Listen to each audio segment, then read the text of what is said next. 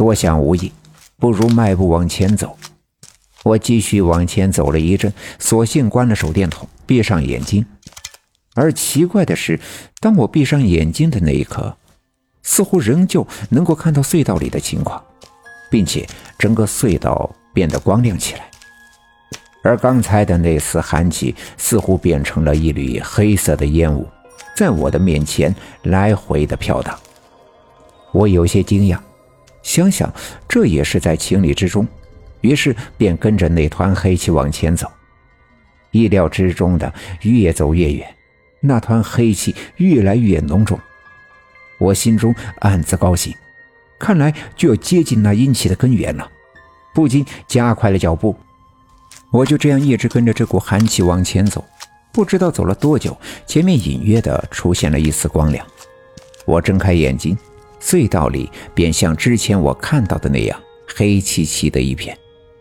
不过刚才我感觉到那团光亮却是真实存在的，尤其是在这黑暗里更加的明显。我索性小跑了起来。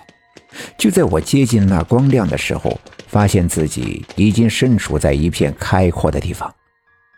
这地方看着特别的眼熟，那光亮就是从上面传来的。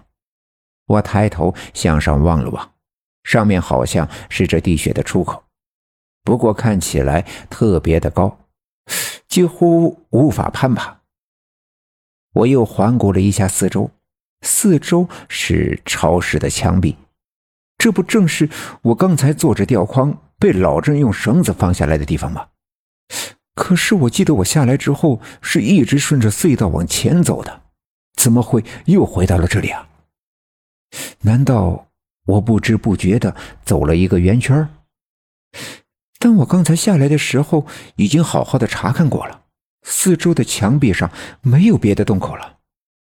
不过我仔细的观察之后，才发现这个洞口没有绳子垂下来，地上也没有我乘坐的那个土筐。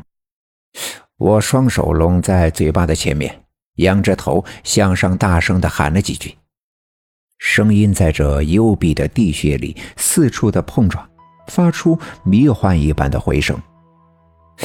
但过了好一阵都没有人回答，看来这里真的不是我刚下来的入口，或许只是十分相似而已。那么如此说来，上面的出口到底是哪儿呢？不过想这些，暂时好像没什么用处。我看着这个透着光亮的出口，无论如何我也是无法攀爬上去的。可我再一次用手电筒照射寺外的墙壁，仍旧没有看到任何的洞口相连。看来想要出去的话，必须要原路返回了。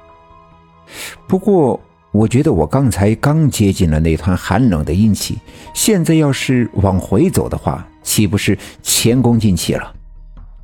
正在我犹豫不决的时候，突然出口上方的光亮闪了一下，好像有什么东西趴在井口向下张望。实在是太高了，我根本无法看清，只能够隐约的知道有一根绳子一样的东西在慢慢的往下顺。这让我十分的惊讶，往后退了几步，屏住呼吸，仔细的看着那根绳子。那根绳子紧紧的贴着竖直的紧壁，向下滑动的速度特别的缓慢。过了好一阵子，才渐渐的在我面前不远处的地方垂了下来。我试探着往前迈了一步，用手电筒向它照射过去。这不看不要紧，眼前的一切再一次出乎我的意料。垂下来的并不是一根绳子，而是一根干枯的藤条，它的颜色灰黑，皮已经干裂。一些分散的细枝丫，像是一只只触手，紧紧地抓住直上直下的禁壁。它垂在我的面前，便不再动了。这不正是血蛇藤吗？这不正是前阵子在东山的小阴坡被我爷爷一刀砍中了七寸，差点要了命的血蛇藤吗？我记得十分的清楚。他叼着自己的残肢，被一阵黑色的妖气卷走。钻入了小阴坡那个泉水下面的泥坑，而如今，他为什么又会再次出现在这里呢？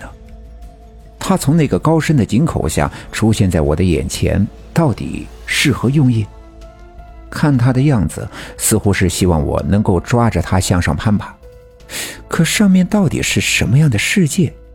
他与我一直都是死对头，他这样做到底是想害我，还是想帮我？本集已经播讲完毕，感谢您的收听。欲知后事如何，且听下回分解。